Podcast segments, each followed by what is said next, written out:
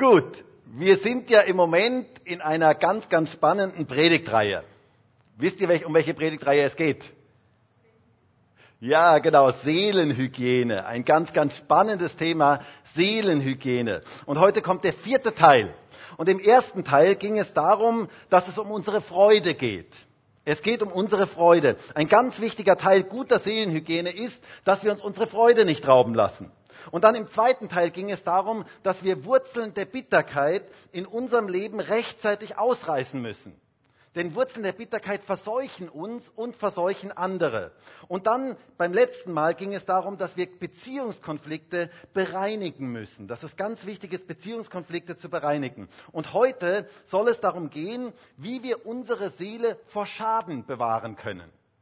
Wie können wir unsere Seele, deine Seele, wie kannst du deine Seele vor Schaden bewahren? Und dazu möchte ich uns heute einige Hygienetipps mit auf den Weg geben, ähm, die, die unsere Seele vor, wie wir unsere Seele vor Schaden bewahren können, dass sie keinen Schaden nimmt. Denn Gott möchte, dass es deiner Seele gut geht.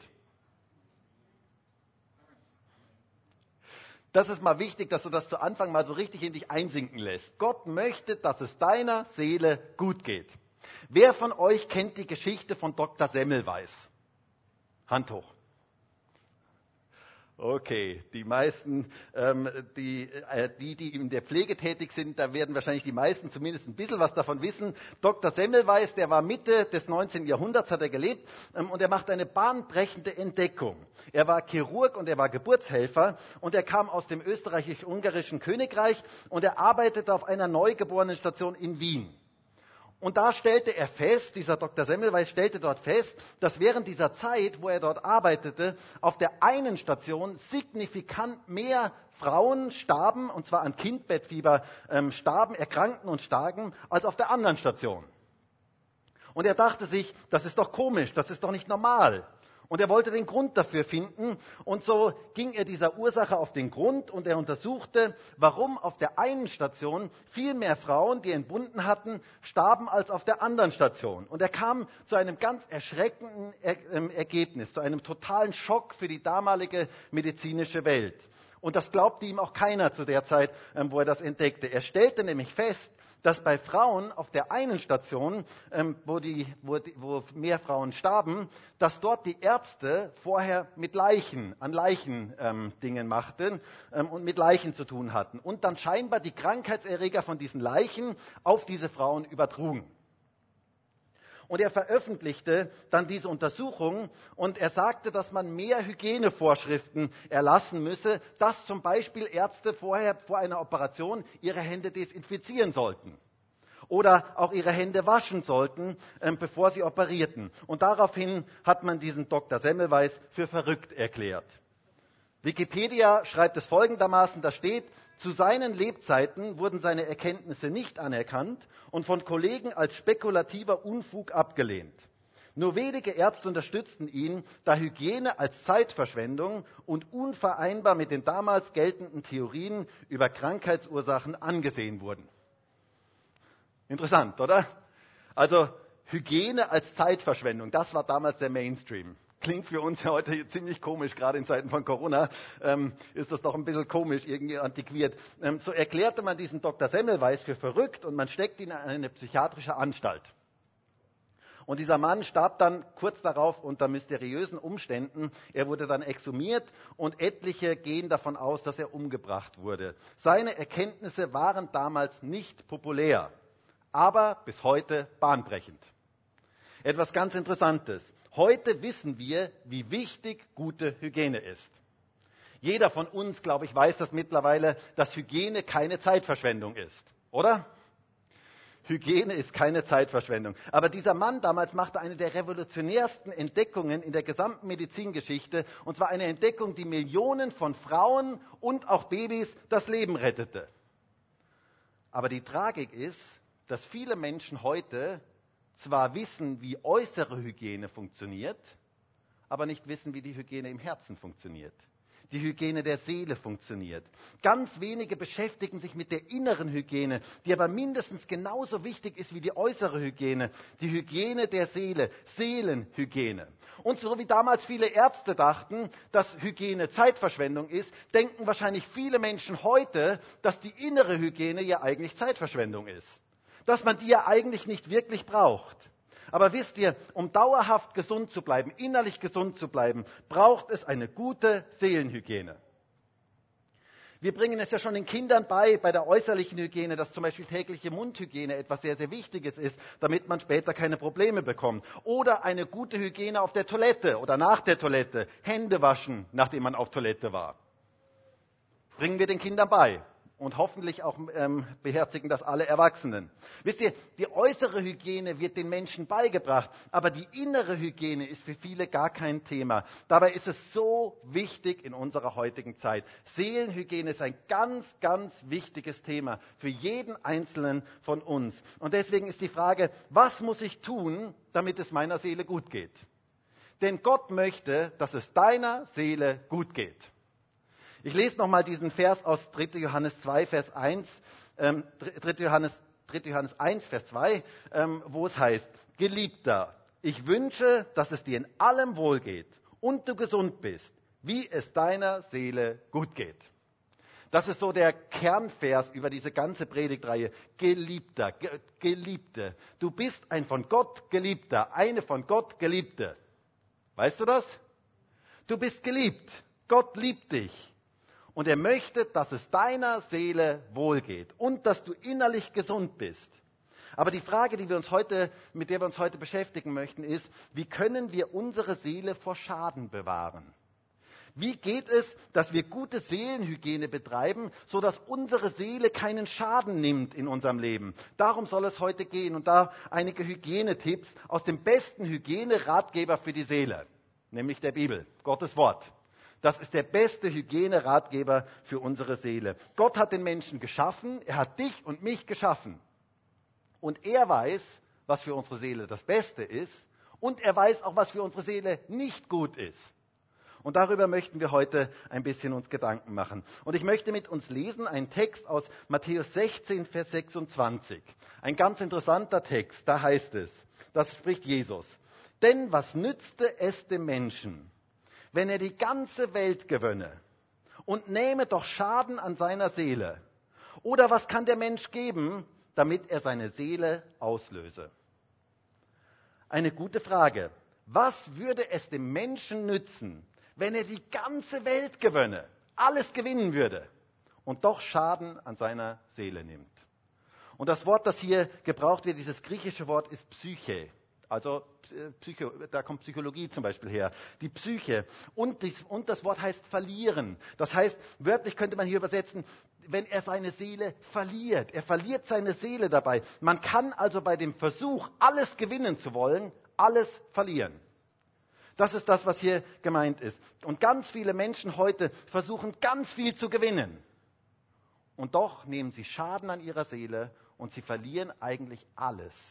Sie verlieren eigentlich das Wichtigste. Sie nehmen Schaden an ihrer Seele. Wisst ihr, du kannst äußerlich alles haben, aber wenn deine Seele innerlich krank ist und Schaden nimmt, dann ist das alles nichts wert. Deswegen müssen wir uns heute mit dem Thema beschäftigen, wie können wir Schaden für unsere Seele vermeiden? Was können wir tun, damit wir unsere Seele bewahren?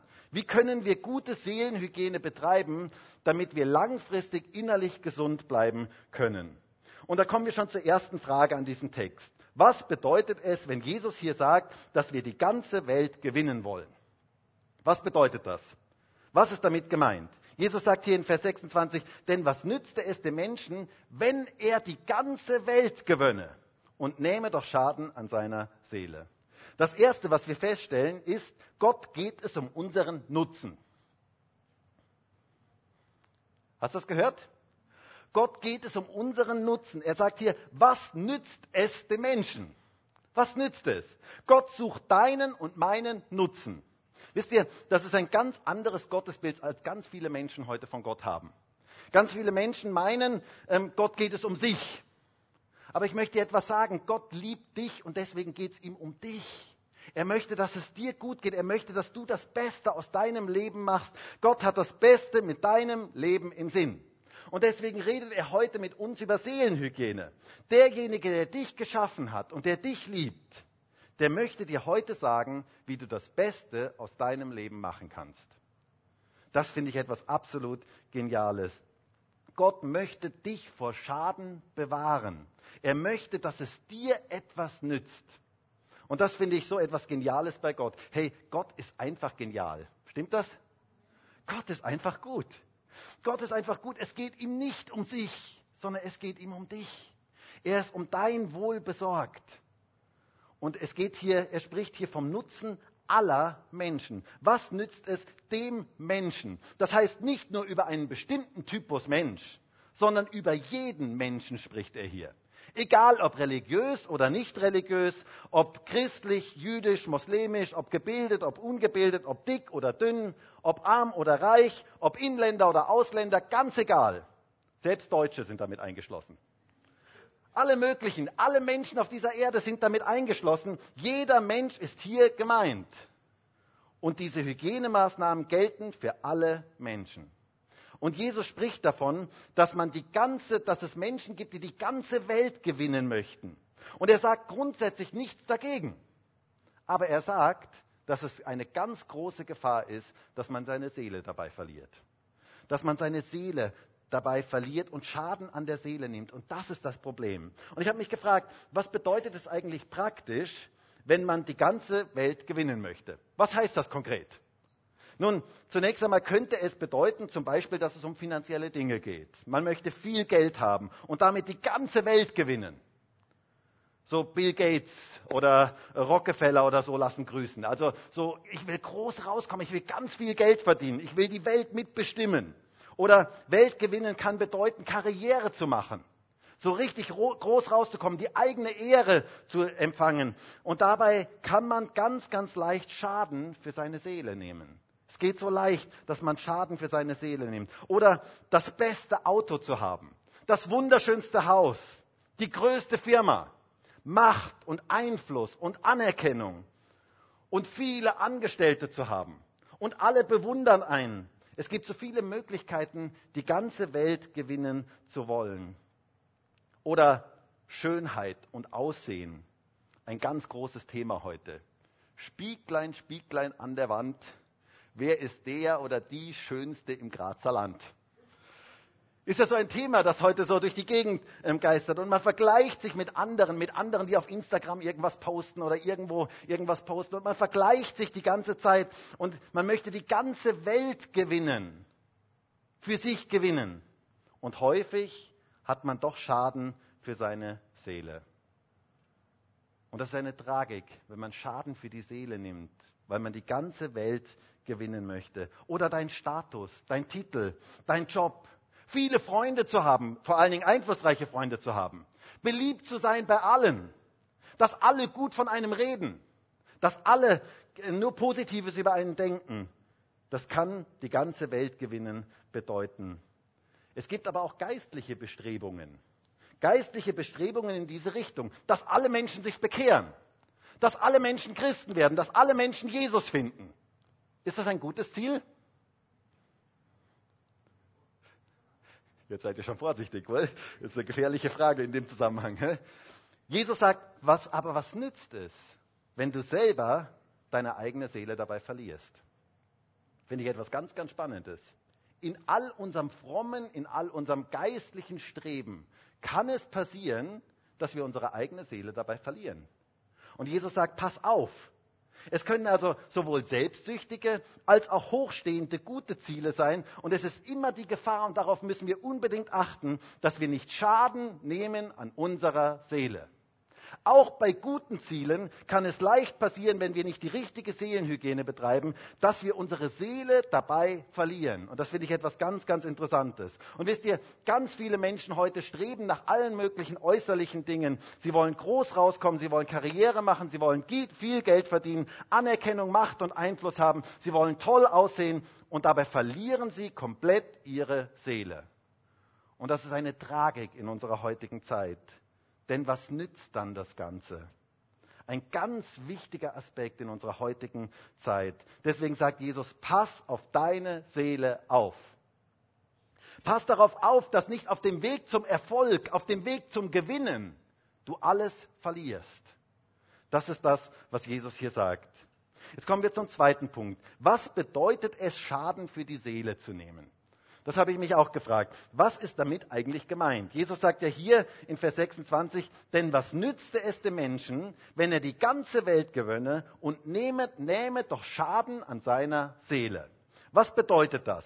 Und ich habe mir gedacht, alles, was dazu beiträgt, dass die Seele nicht mehr funktioniert, wie sie funktionieren soll, ist Schaden für die Seele. Alles, was die Seele nicht mehr normal funktionieren lässt, ist Schaden für die Seele. Und das kann, können Dinge von außen sein, die von außen auf uns kommen. Es können aber auch Dinge in uns sein, die uns überlasten und die uns überfordern. Es gibt zum Beispiel Dinge, die von außen geschehen, dass unsere Seele anfängt zu leiden und schlussendlich Schaden nimmt. Das ist wie bei unserem Auto, bei deinem Auto. Alles, was mit deinem Auto geschieht, dass es nicht mehr läuft, wie es laufen soll, ist Schaden für dein Auto. Stimmt das? Also zum Beispiel, da kommt ein kleiner Marder in deinen Motorraum und der knabbert deine Schläuche an. Und am nächsten Tag möchtest du das Auto starten und du kannst nicht mehr losfahren. Das ist Schaden für dein Auto von außen. Da kommt jemand von außen und es ist Schaden für dein Auto. Oder jemand beim Einparken fährt dir jemand rein. Oder jemand lässt dir die Luft beim Reifen raus. Soll es ja manches Mal geben. Und das sind, Möglichkeiten, wie man Schaden dem Auto zufügt und wie Schaden für das Auto entsteht. Und genauso ist es in unserer Seele. Manches Mal passieren Dinge in unserem Leben und die schaden unserer Seele, wenn wir nicht richtig damit umgehen. Und es ist wichtig, dass wir gute Seelenhygiene da betreiben. Es ist ein Schaden von außen, aber es gibt auch diesen Schaden von innen, wo es unserer Seele, wo unsere, wir mit unserer Seele mit manchen Dingen nicht umgehen können und wir überfordert werden. Wenn zum Beispiel zu viele Herausforderungen da sind, dann kann unsere Seele das nicht mehr verarbeiten und dann fängt sie an zu streiken. Die Seele sagt, stopp, ich kann nicht mehr. Das ist etwas ganz, ganz Wichtiges. Emotionale Dinge, die uns beschäftigen. Oder zum Beispiel zu viele Baustellen im Leben. Kennt ihr das, wenn zu viele Baustellen offen sind im Leben? Dann irgendwann sagt die Seele, stopp, ich kann nicht mehr. Es geht nicht mehr. Es ist einfach zu viel. Ich kann nicht mehr und du musst jetzt ein bisschen herunterschalten. Unser innerer Prozessor sozusagen, der fährt einfach herunter. Der geht einfach auf Standby. So wie beim Computer. Geht einfach auf Standby. Das ist ein Schutzmechanismus, den Gott in uns Menschen eingebaut hat. Der sehr, sehr weise ist, wo Gott sagt, deine Seele spricht zu dir und sie sagt, hey, stopp, jetzt ist eine Grenze. Jetzt solltest du nicht weitergehen. Es ist mir zu viel. Und wisst ihr, wir tun gut daran, auf unsere Seele manches Mal zu hören. Zu hören, wenn die Seele sagt, hey, ich kann nicht mehr, ich schaffe das nicht mehr, ich kann das nicht mehr verarbeiten. Da ist es wichtig, gute Seelenhygiene, gute Hygienemaßnahmen zu ergreifen. Denn wisst ihr, solche Überlastungssituationen führen häufig zu ganz falschen Entscheidungen. Ich habe das so häufig gesehen bei Menschen. Überlastungssituationen führen häufig zu ganz, ganz falschen Entscheidungen. Die haben Fluchtgedanken. Kennst du so Fluchtgedanken? Nur noch weg, nur noch raus aus dem Ganzen. Das ist meistens nicht die Führung Gottes, sondern das ist meistens eine falsche Entscheidung. Da trifft man ganz häufig falsche Entscheidungen aus, reinen, aus einem reinen Fluchtmechanismus heraus, wenn alles zu viel wird. Ich sage immer zu Leuten, immer, immer wenn du unter extremem Druck bist, triff bitte keine langfristigen Entscheidungen. Es sind meistens die falschen Entscheidungen. Es ist so wichtig, dass wir nicht irgendwelche Druckentscheidungen treffen. Gottes Führung ist etwas ganz anderes als eine Flucht durch Überforderung. Ändere etwas in deinen Umständen, sodass du nicht ständig überfordert wirst. Pass auf deine Seele auf. Schütze deine Seele entsprechend. Das ist etwas ganz, ganz Wichtiges. Schalt mal ein paar Gänge herunter. Denn sonst wirst du langfristig Schaden an deiner Seele nehmen. Es wird langfristig deine Seele zerstören. Und das ist etwas ganz, ganz Tragisches. Das heißt, wir können sagen, sowohl von außen können Umstände geschehen, als auch in uns können Umstände entstehen, die unsere Seele überfordern und die dazu führen, dass sie nicht mehr normal arbeitet. Und dass sie Schaden nimmt, dass sie Schaden nimmt. Und deswegen müssen wir darauf aufpassen. Und Gott sagt hier, ich möchte nicht, dass du die ganze Welt gewinnst. dass du total aufsteigst, total super Karriere machst, super alles Mögliche und dabei Schaden an deiner Seele nimmst. Und wisst ihr, der schlimmste Schaden, den man an der Seele nehmen kann, und darüber spricht Jesus auch an ganz, ganz vielen Stellen, ist, wenn man ewig verloren geht. Das ist auch etwas, was Schaden für unsere Seele ist. Wenn man die Errettung, die Vergebung, die Jesus anbietet, ausschlägt. Wenn man sie nicht annimmt, dann erfährt man den größten Schaden an der Seele, den man überhaupt erfahren kann. Den Zustand ewigen Verlorenseins, der ewigen Gottesferne. Jesus spricht davon. Und das ist der größte Schaden, den man für seine Seele erleben kann. Ewige Abwesenheit von Gottes Liebe, von Gottes Licht, von Gottes Wärme, von Gottes Geborgenheit, ewige Abwesenheit von Gott. Das ist die schlimmste, das ist die schlimmste Trennung. Und Gott möchte nicht, dass irgendjemand verloren geht. Das ist nicht sein Ziel, sondern er möchte, dass unsere Seele keinen Schaden nimmt. Und deswegen ist auch heute Morgen eine gute Möglichkeit, wenn es irgendjemanden gibt, der für sich sagt, hey, das, ich merke, in diesem Schaden der Seele bin ich eigentlich gefangen, dann Jesus möchte dir heute begegnen. Du darfst dein Leben für ihn öffnen. Du darfst ihn bitten, in dein Leben zu kommen. Und dann, er möchte, dass deine Seele keinen Schaden in deinem Leben nimmt. Gott möchte, dass es deiner Seele gut geht. Das ist so wichtig, das zu wissen. Wir haben also erstens gesehen, was es bedeutet, die ganze Welt zu gewinnen. Dann haben wir zweitens gesehen, was es bedeutet, Schaden für die Seele zu nehmen. Und jetzt möchten wir in einem dritten Teil uns darüber Gedanken machen, wie kann ich jetzt meine Seele vor Schaden schützen? Was sind Hygienemaßnahmen, die es gibt, um meine Seele vor Schaden zu bewahren und dass ich keine Überforderung und keine Schädigung meiner Seele erlebe? Was ist zu tun? Was sind Präventionsmaßnahmen unsererseits, dass meine Seele keinen Schaden nimmt? Und wisst ihr, Gott gibt uns in seinem Wort wunderbare Hygienemaßnahmen, die unsere Seele vor Schaden schützen. Und diese Maßnahmen müssen wir selber anwenden. Nicht Gott wendet sie für uns an, sondern wir müssen sie selber anwenden. Du musst, musst die richtige Hygiene anwenden. Genauso wie auf der Toilette. Nach der Toilette steht auch keiner da und sagt, du darf ich dir bitte die Hände waschen. Nein, das musst du selber machen. Du musst selber diese Dinge anwenden, aber die Dinge sind für dich bereitet. Und diese Hygienemaßnahmen dürfen wir selber anwenden. Und jetzt möchte ich mit euch zwei Verse vor unserem Text lesen. Denn dieser Text hat einen Kontext. Ihr wisst ja, dass es ganz wichtig ist beim Bibellesen, dass man nicht nur den Text liest, sondern auch den Kontext liest. Denn meistens erschließt sich der Text aus dem Kontext. Das heißt, das drumherum zu lesen. Und es ist ganz interessant, in welchem Kontext hier Jesus das spricht, über, über diesen Schaden für die Seele und wie wir unsere Seele vor Schaden schützen können. Und es heißt hier in Vers 24 und Vers 25, direkt die Verse vor unserem Text. Da heißt es, dann sprach Jesus zu seinen Jüngern, wenn jemand mir nachkommen will, der verleugne sich selbst und nehme sein Kreuz auf und folge mir nach. Denn wenn jemand sein Leben erretten will, wird er es verlieren. Wenn aber jemand sein Leben verliert um meinetwillen, wird er es finden. Das ist der Kontext. Das ist das, was Jesus davor sagt. Und hier sind in diesem Vers 24 sind drei Hygienemaßnahmen, drei Etappen auf dem Weg zum Wohlergehen unserer Seele gezeigt. Und das erste ist, der verleugne sich selbst. Das zweite ist, der nehme sein Kreuz auf sich. Und das dritte ist, der folge mir nach. Und das möchten wir uns jetzt mal kurz anschauen. Das erste, es heißt hier in Vers 24, wenn jemand mir nachkommen will, der verleugne sich selbst. Der verleugne sich selbst. Wow. Das klingt irgendwie hart, oder? Also, ich muss euch sagen, diesen, diesen Vers, den habe ich früher nicht besonders geliebt.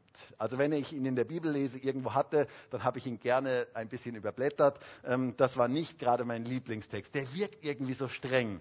Ähm, allerdings muss ich auch sagen, ich habe ihn damals überhaupt nicht richtig verstanden. Ich habe gar nicht verstanden, von was Jesus hier redet. Ich dachte immer, sich selber zu verleugnen bedeutet, schlecht über sich selber zu denken. So, sich selber niederzumachen. Sozusagen, Markus, du bist überhaupt nichts wert. Du kannst nichts, du bist nichts, du hast nichts, du bist überhaupt gar nichts wert. Das dachte ich immer, dass das bedeutet. Ich dachte immer, das bedeutet, sich selber zu verleugnen, bedeutet, sich selber blöd zu finden. Das ist so, sich selber zu verleugnen. Aber wisst ihr, das ist hier überhaupt gar nicht gemeint. Ganz im Gegenteil. In Gottes Augen sind wir unglaublich kostbar und wertvoll. Weißt du das? Jeder Einzelne ist unglaublich kostbar und wertvoll in Gottes Augen. Die Bibel ist voll davon, uns zu sagen, wie wertvoll und wie kostbar und wie einzigartig jeder Einzelne von uns ist. Aber das, was hier gemeint ist, ist der Abschied vom Egoismus. Der Abschied vom Egoismus. Und das ist auch die erste Hygienemaßnahme. Denn Egoismus zerstört unsere Seele und zerstört Beziehungen.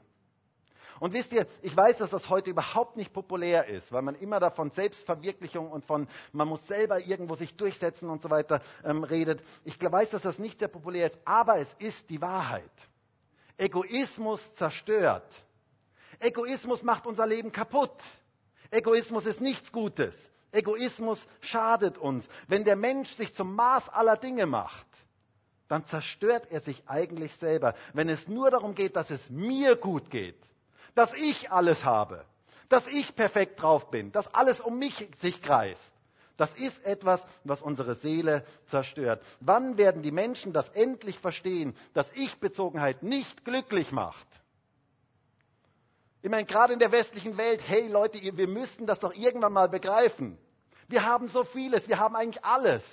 Wann werden wir endlich verstehen, dass ich-Bezogenheit nicht glücklich macht. Jesus spricht von einer Selbstverleugnung und er meint damit, dass wir unseren Egoismus in unserem Leben absagen. Dem Egoismus abzusagen. Wie anders würde diese Welt ausschauen ohne Egoismus? Dann gäbe es keine Kriege mehr, keine Streitigkeiten, kein egozentrisches Bestreben, kein Machtdenken mehr, keine Ausbeutung von Menschen, keine Ausbeutung der Umwelt, all das, worunter die Menschheit heute so unendlich leidet, all das, was uns zerstört, gäbe es nicht mehr. Jesus sagte, wenn jemand mir nachkommen will, der verleugne sich selbst, der verabschiede sich vom Egoismus. Etwas so Wichtiges in unserer heutigen Zeit. Und wisst ihr, das ist das Größte, was passieren kann, wenn ein Mensch seinem Egoismus absagt. Wenn ein Mensch sagt, ich möchte nicht mehr dem Egoismus leben, denn Egoismus zerstört. Wenn man Menschen nur für seine Zwecke gebraucht, du bist da für mich. Und man lebt eigentlich auf Kosten von anderen. Wie anders könnte diese Welt aussehen, wenn wir nicht nur an uns selber denken, sondern wenn wir den anderen im Fokus haben. Ihr kennt vielleicht dieses schöne kleine Gebet, das manche Leute beten. Ich, meiner, mich, mir, Herr, segne du uns vier. Es geht nur um sie selber. Es dreht sich alles um sie selber. Und wisst ihr, es ist ein Geheimnis, dass wenn du anfängst, dich um andere zu kümmern, von dir selber wegschaust, zum anderen hinschaust, dass es dir besser geht. Das ist ein Geheimnis. Das Schlechteste, was dem Menschen passieren kann, ist, dass er nur Nabelschau betreibt, dass er nur sich um sich selber dreht, dass es nur um ihn geht. Das ist das Schlimmste, das ist der Tod des Menschen. Wie anders ist es, wenn wir den anderen ins Blickfeld bekommen? Wie anders ist es, wenn wir unserem Egoismus sterben und anfangen, für andere und für Jesus zu leben? Paulus sagt das einmal folgendermaßen so schön in 2. Korinther 5, Vers 15. Und für alle ist er, das heißt Jesus, gestorben, damit die, welche leben, nicht mehr sich selber leben, sondern dem, der für sie gestorben und auferweckt worden ist. Wir leben nicht mehr uns selber, uns selber verleugnen, sondern wir leben für Jesus. Das ist das, worum es geht. Du kannst nicht für dich leben und für Jesus. Hast du das gehört? Du kannst nicht für dich leben und für Jesus. Das funktioniert nicht. Irgendwer muss Chef in deinem Leben sein. Irgendwer muss der Chef sein. Entweder du oder Jesus. Wisst ihr, in unserem Herzen gibt es einen Thron in jedem von unseren Herzen, in jedem, der heute hier in diesem Gottesdienst ist und auch jeder, der diese Predigt im Internet sieht, in jedem einzelnen Herzen gibt es einen Thron. Und auf diesen Thron passt nur eine einzige Person. Und du musst dich entscheiden, wer auf diesem Thron sitzen darf. Entweder du oder Jesus. Beide geht nicht, funktioniert nicht. Und das ist eine ganz wichtige Sache, sich das zu überlegen. Und wisst ihr, es ist so genial, wenn Menschen den Thron räumen, wenn Menschen vom Thron runtersteigen und sagen, Jesus, du sollst der König in meinem Leben sein. Du sollst der Herrscher in meinem Leben sein. Du sollst bestimmen dürfen in meinem Leben. Du sollst der Herr meines Lebens sein. Wisst ihr, das verändert unser Leben. Dann wird unser Leben geführt. Dann müssen wir nicht mehr zwanghaft und krampfhaft die komplette Kontrolle über unser Leben haben. Das ist etwas extrem Anstrengendes im Leben, wenn man alles unter Kontrolle haben muss. Wenn man alles ständig selber unter Kontrolle haben muss. Und zumal wir ja niemals alles unter Kontrolle haben können, weil ganz viele Dinge in unserem Leben entziehen sich unserem Einfluss. Wir können sie einfach gar nicht kontrollieren. Es ist so etwas anderes, wenn wir die Kontrolle unseres Lebens an Jesus abgeben dürfen. Wenn wir sagen, du sollst der Herr meines Lebens sein. Und wisst ihr, darum geht es eigentlich. Das ist das Beste, was in unserem Leben passieren kann. Denn Gott hat das Beste mit unserem Leben im Sinn. Hey Leute, das ist echte Freiheit. Wenn wir Jesus den Thron in unserem Leben übergeben, das ist echte Freiheit. Das ist Evangelium. Das ist gute Botschaft. Das kann ein Lächeln auf unser Gesicht zaubern. Das ist nämlich wirklich das Beste. Das ist echt das Beste, wenn wir das verstanden haben. Es ist so genial, wenn man loslassen kann. Wenn man nicht festhalten muss, sondern wenn man loslassen kann. Die Frage ist, wer ist der Chef in deinem Leben? Und diese Frage, die würde ich dir so gerne als Hausaufgabe mitgeben, dass du darüber mal wirklich in Ruhe nachdenkst. Und zwar ganz ehrlich zu dir nachdenkst. Wer ist eigentlich der Chef in deinem Leben? Wisst ihr, ich kann mich noch erinnern, als wir, meine Kinder noch klein waren, da war ich bei meinem älteren Bruder in Deutschland zu Besuch und seine Kinder waren auch noch klein und sie spielten miteinander im Sandkasten. Und sie spielten dort so und nach einiger Zeit kam der Jonathan ähm, ganz verweint zu mir. Ähm, er kam zu mir und, und ich sagte, Jonathan, was ist los? Haben sie dich geärgert? Und dann schaute er mich an und dann schluchzte er und dann sagte er, Papa, die wollen einfach nicht, dass ich Chef bin. Und mich hat das damals so, so bewegt, weil ich habe gedacht, das ist der tiefste Wunsch im Herzen des Menschen. Jeder möchte Chef sein. Jeder möchte bestimmen können. Aber wie anders ist es, wenn wir den Chefsessel Jesus übergeben? Wenn wir sagen, Jesus, sei du der Chef meines Lebens, ich übergebe dir mein Leben, das ist echte Freiheit. Dann musst du nicht mehr krampfhaft alles unter Kontrolle haben, sondern dann darfst du dein Leben vertrauensvoll in seine Hände legen. Das ist so etwas anderes. Da fällt der ganze Krampf und der ganze Stress ab. Er führt dich, er wirkt, er verändert. Das ist so genial. Das ist Leben aus Gnade. Das ist Leben aus seinen Geschenken. Das entspannt, das befreit. Und das gibt dem Leben echten Frieden. Wir müssen nicht mehr krampfhaft an unserem Leben festhalten, sondern wir dürfen loslassen. Und wisst ihr, es liegt eine unglaubliche Kraft im Loslassen. Lass los.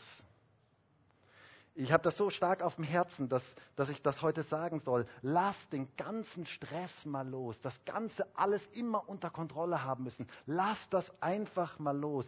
Gott kümmert sich um dich. Er möchte der Herr in deinem Leben sein. Er möchte, dass du loslässt. Denn nur wenn du loslässt, gewinnst du. Nicht, wenn du festhältst, gewinnst du. Dann verlierst du. Das ist das, was Jesus hier sagt in Vers 25. Denn wenn jemand sein Leben festhalten will, wird er es verlieren. Wenn aber jemand sein Leben verliert um meinetwillen, wird er es finden. Verabschiede dich vom Egoismus, von dieser Ich-Zentriertheit und gib Jesus die Kontrolle über dein Leben. Das macht wirklich frei, wenn wir das erleben. Das ist echte Freiheit, das ist so ein entspannter Lebensentwurf. Wenn du festhältst, wirst du verlieren. Ich sage es dir, wenn du festhältst, wirst du verlieren. Aber wenn du loslässt, wirst du gewinnen. Das ist so anders wie das Denken dieser Welt. Und die Welt erklärt uns heute, wenn du festhältst, dann gewinnst du. Aber genau das Umgekehrte ist der Fall. Loslassen ist der Gewinn. Und vielleicht gibt es Menschen heute hier, die klammern an irgendetwas und du hältst an irgendetwas fest, was gar nicht gut ist. Und Gott sagt heute zu dir, hey, lass das los. Lass es los in meine Hände. Lass es los bei mir. Darin liegt der wirkliche Gewinn. Das bedeutet es, sich selbst zu verleugnen. Und dann übernimmt Jesus unser ganzes Leben und er macht etwas Wunderbares aus unserem Leben. Das ist einfach das Schönste. Es ist wie wenn jemand ein Haus verkauft. Dann bekommt dieses Haus einen neuen Besitzer. Und wem gehört das Haus dann? Dem neuen Besitzer, oder? Das gehört dann dem neuen Besitzer. Und was ist, wenn dann eine Rechnung von, an den vorigen Besitzer noch kommt? Was passiert dann damit? Der, macht, der hat dann schlaflose Nächte und überlegt sich, wie er diese Rechnung bezahlen kann. Nein, überhaupt nicht. Der geht zu dem neuen Besitzer und sagt, Sie, Sie haben Post bekommen. Ist nicht mehr mein Thema, ist nicht mehr mein Problem. Es gehört nicht mehr ihm. Und wisst ihr, wenn wir Jesus unser Leben übergeben haben, wenn wir unserem Egoismus sterben und wenn Jesus in uns lebt, wenn dann ein Brief vom alten Leben kommt, irgendwelche Dinge kommen wieder hoch, dann darfst du sie Jesus geben und darfst sagen, Jesus, du hast Post bekommen. Bitte übernimm du das, übernimm du die Dinge in meinem Leben, übergib dein Leben ganz Jesus, denn darin liegt echte Freiheit. Darf ich dich mal fragen, welche Räume in deinem Lebenshaus darf Jesus bewohnen? Wenn du jetzt dein, dein, Leben so als ein Haus dir vorstellst, welche Räume darf er bewohnen? Das Putzkämmerchen? Da brauchst du dich nicht wundern, dass er in deinem Leben nicht wirken kann. Er möchte Wohnzimmer, Schlafzimmer, Arbeitszimmer, Küche und alle deine Räume in deinem Leben möchte er mitbewohnen. Und er möchte wirken. Und er möchte dein Leben verändern dürfen. Und das ist das Geheimnis im Leben, wirklich loszulassen. Dann gewinnen wir. Wenn wir den Egoismus, die Ich-Zentriertheit aufgeben und Jesus das Lenkrad unseres Lebens übergeben. Darf ich dich mal fragen, hat Jesus das Lenkrad in deinem Leben? Wo sitzt Jesus in deinem Lebensauto? Im Kofferraum? Gerade noch so, dass er irgendwie dabei ist? Oder auf dem Rücksitz? Oder vielleicht na, sogar auf dem Beifahrersitz. Er darf sogar hin und wieder mal was sagen. Er darf sogar hin und wieder mal sagen, wenn ich irgendwie falsch fahre. Wisst ihr, das ist nicht der Platz, den Jesus bei uns haben möchte, sondern Jesus möchte das Lenkrad haben. Er möchte, dass du dein Leben ihm wirklich ganz übergibst und dass du sagst, Jesus, sei du der Herr meines Lebens. Sich selbst verleugnen, den Egoismus loslassen und ihm die Führung unseres Lebens zu übergeben. Darin liegt ein echter Gewinn und das tut unserer Seele richtig gut und das bewahrt unsere Seele vor Schaden. Und wisst ihr, es wäre so genial, wenn heute nach diesem Gottesdienst ganz viele Menschen Gott ihr Leben ganz neu ausliefern. Das wäre das Größte, was passieren kann. Also ich hätte keinen größeren Wunsch heute.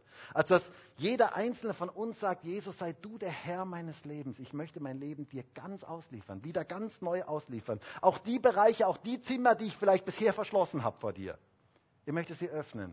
Und ich möchte, dass du da wirkst in meinem Leben. Dazu ist natürlich ganz wichtig, dass wir ein richtiges Gottesbild haben.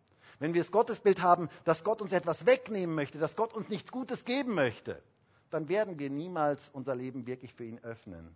Es ist so wichtig, dass wir wissen, Gott hat immer das Beste mit unserem Leben im Sinn.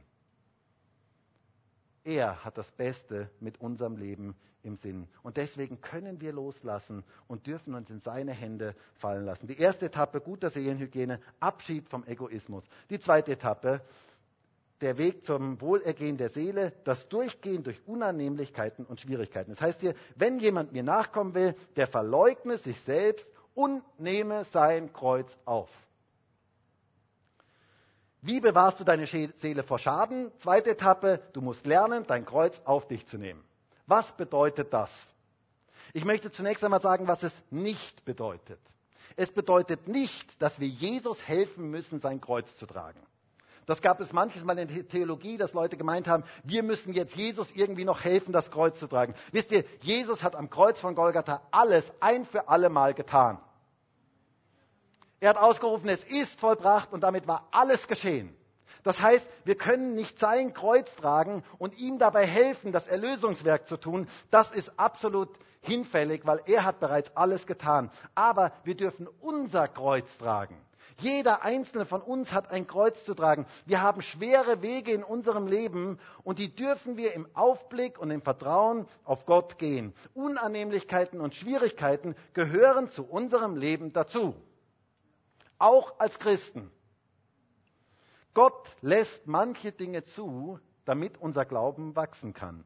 Und wisst ihr, nicht in den Höhen des Lebens, sondern in den Tälern des Lebens wächst unser Glaube wirklich.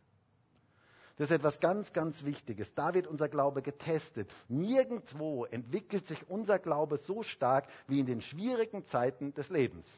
Da bekommt er Wurzeln. Da wird er tiefer. Deswegen müssen wir unser Kreuz auf uns nehmen. Das bedeutet, durch Schwierigkeiten und Herausforderungen durchzugehen. Wisst ihr, bei den ersten Christen war das ein wichtiger Teil der Verkündigung. Logischerweise, weil sie auch unter starker Verfolgung gelitten haben ähm, und das natürlich ein Teil ihrer Verkündigung sein musste. Das war kein Happy-Clappy-Evangelium. So, es ist alles nur super und alles nur perfekt. Nein, es geht auch durch schwierige Zeiten und das gehört zum Glaubensleben dazu. In Apostelgeschichte 14 wird zum Beispiel neuen Christen, ähm, wird, wird ihnen Folgendes gesagt. Hört mal, was dort steht. In Apostelgeschichte 14, Vers 22. Sie befestigten die Seelen der Jünger und ermahnten sie, im Glauben zu verharren und sagten, dass wir durch viele Bedrängnisse in das Reich Gottes hineingehen müssen. Interessanter Glaubensunterricht, oder? Sie befestigten die Jünger und ermahnten sie, im Glauben zu verharren, das heißt festzustehen im Glauben, indem sie ihnen sagten, dass es durch viele Bedrängnisse durchgehen müsse. Bedrängnisse und Schwierigkeiten gehören zu unserem Leben dazu und sie sind ein wichtiger Teil, damit unser Glaube fester wird. Wir sollen fester und tiefer werden durch schwierige Zeiten. Unser Charakter wird in schwierigen Zeiten entwickelt. Schwierige Zeiten haben Sinn und Zweck. Sie sind notwendig. Sie sind dafür da, dass unser Leben stärker wird. Und wir sollen darin wachsen, widerstandsfähig werden. Jakobus sagt es folgendermaßen in Jakobus 1, Vers 2. Achtet es für lauter Freude, meine Geschwister, wenn ihr in mancherlei Versuchungen geratet, indem ihr erkennt, dass die Bewährung eures Glaubens Ausharren bewirkt. Das Ausharren aber soll ein vollkommenes Werk haben, damit ihr vollkommen und vollendet seid und in nichts Mangel habt. Gottes Ziel mit uns ist, dass wir vollkommen und vollendet werden. Hast du das gehört? Gott möchte dich besser machen. Er möchte etwas entwickeln in dir. Und Versuchungen und Schwierigkeiten sollen ein vollkommenes Werk in uns tun. Das heißt, wir werden besser, wir werden vollkommener durch Schwierigkeiten, durch die wir durchgehen. Feuer, Gold muss durchs Feuer gehen, damit es reiner wird. Gold muss durchs Feuer gehen, damit es reiner wird. Schwierigkeiten haben Sinn und Zweck. Und Jakobus sagt, indem ihr erkennt. Das heißt, wir müssen etwas erkennen in unserem Leben. Wir müssen erkennen, unser Glaube braucht Bewährung. Und erst im Test zeigt sich, wo unser Glaube wirklich steht. Und wenn du geistlich wachsen willst, und ich möchte jetzt heute mal nicht die Frage stellen, wer möchte hier geistlich wachsen, weil ich gehe mal davon aus, dass dann hoffentlich alle Hände hochgehen, dass wir alle geistlich wachsen wollen. Wenn du geistlich wachsen willst, wird es durch Tests, Prüfungen und Versuchungen gehen. Es wird durch Schwierigkeiten gehen. Und nur so kannst du wachsen. Aber Gottes Ziel ist, dass du bewährt wirst. Dass du ausharren, dass du Geduld lernst und dass du vollkommen und vollendet wirst. Gott hat das Beste mit deinem Leben im Sinn. Aber dazu musst du dein Kreuz tragen. Musst du durch schwierige Zeiten durchgehen im Aufblick auf Gott. Und ich sage dir, im Rückblick sind meistens die schwierigen Zeiten die großen Segenszeiten in unserem Leben. Im Rückblick. Wenn du zurückschaust, die schwierigen Zeiten in deinem Leben sind die Zeiten, die die segensreichsten Zeiten waren. Du lernst Gott ganz anders und auf eine ganz neue Art und Weise kennen. Das heißt, zweite Etappe, dein Kreuz auf dich nehmen, Unannehmlichkeiten und Schwierigkeiten durchgehen und darin wachsen. Und dann das dritte noch zum Schluss. Wenn jemand mir nachkommen will, der verleugne sich selbst und nehme sein Kreuz auf und folge mir nach. Folge mir nach. Das heißt wörtlich übersetzt, der gehe hinter mir her. Auf hinter mich heißt eigentlich, komm, folge mir nach. Auf hinter mich. Das bedeutet, wir suchen die Fußspuren Jesu und wir gehen ihm nach. Das bedeutet, wir haben enge Gemeinschaft mit ihm. Wir eilen ihm nicht voraus, wir rennen nicht vorweg, sondern wir gehen ihm nach und wir halten ganz engen Kontakt zu ihm. Wir verbringen Zeit mit ihm, aufschauen mit, auf ihn, ihn in den Alltag unseres Lebens hineinnehmen. Hey, Gott ist da am Montag. Hast gehört?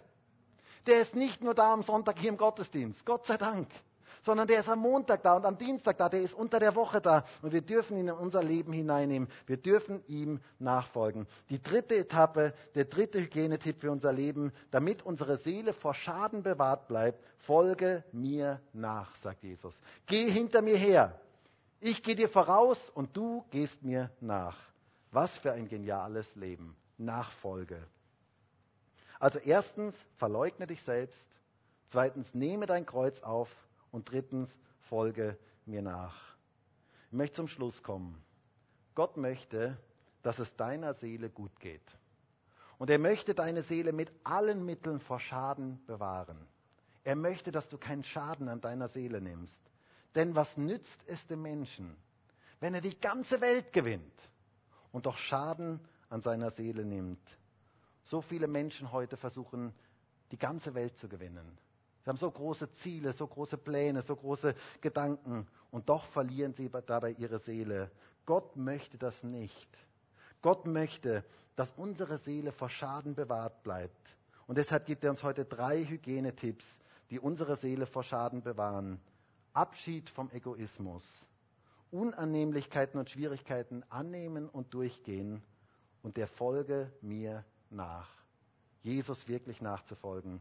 Und wisst ihr, wenn wir das tun, dann werden wir erleben, wie unsere Seele vor Schaden bewahrt wird und wie es unserer Seele so richtig gut geht. Und das wünsche ich jedem Einzelnen von ganzem Herzen. Möge keiner von uns versuchen, die ganze Welt zu gewinnen und dabei seine Seele eigentlich zu verlieren.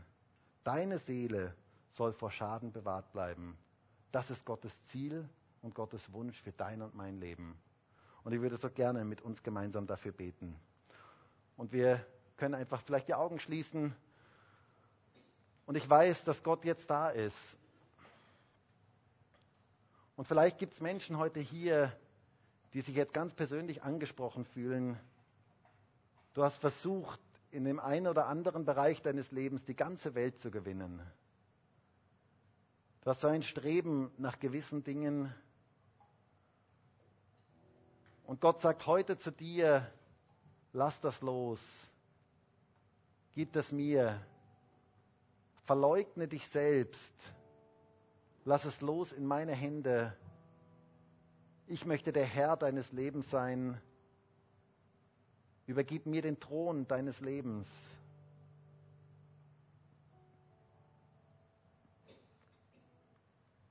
Und ich möchte sagen, da liegt so eine Freiheit drin, wenn du den Thron deines Lebens ihm übergibst. Wenn du sagst, Jesus, sei du der Herr meines Lebens, dann wird sich so viel in deinem Leben verändern. Heiliger Geist, und ich bitte dich darum, dass du jetzt wirkst, dass du jetzt Menschen ganz persönlich ansprichst, auch Menschen, die Dinge festhalten, die versuchen, ihr Leben festzuhalten. Du hast heute zu uns gesagt, dann werden wir es verlieren. Aber wenn wir loslassen in deine Hände, dann gewinnen wir. Herr, und das ist einfach so etwas Geniales, wenn wir unser Leben so ganz in deine Hände legen dürfen, wenn du unser Leben führst, wenn du wirkst in unserem Leben, wenn wir alles dir ausliefern dürfen. Und ich bete jetzt für jeden heute hier in diesem Gottesdienst, dass wir loslassen können in deine Hände, dass du wirken kannst.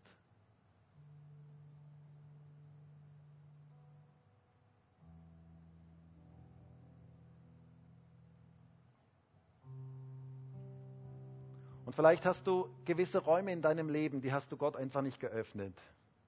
Die hast du zugeschlossen. Hast du gedacht, das ist mein Reich, das ist mein Raum. Da hat Gott nichts verloren. Vielleicht auch Räume, wo du dich schämst, wo du sagst, das kann ich ihm niemals sagen.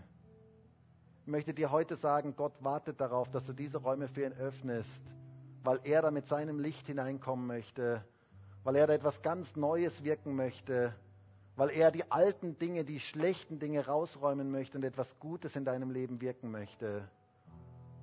Aber es liegt an dir, dass du diese Räume öffnest, dass du sagst, Jesus, komm du rein in diesen Raum, in meinem Leben und wirke du. Herr, und ich danke dir dafür, dass du da bist. Und ich danke dir für diese Hygienemaßnahmen, dass unsere Seele keinen Schaden nimmt Danke dir dafür, dass wir unser ganzes Leben dir hingeben dürfen, unser ganzes Leben dir öffnen dürfen. Dich bitten dürfen, dass du unser ganzes Leben erfüllst mit deiner Gegenwart, erfüllst mit deiner Kraft, dass du wirkst in unserem Leben.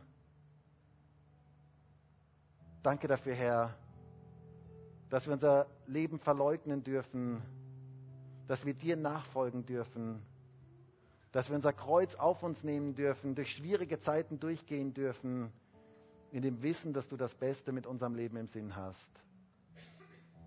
Und so segne ich jetzt jeden Einzelnen, der heute hier in diesem Raum ist und auch jeden, der diese Predigt im Internet sieht. Ich bete darum, dass du mit deiner Kraft wirkst in unserem Leben und dass wir erleben, wie unsere Seele vor Schaden bewahrt wird.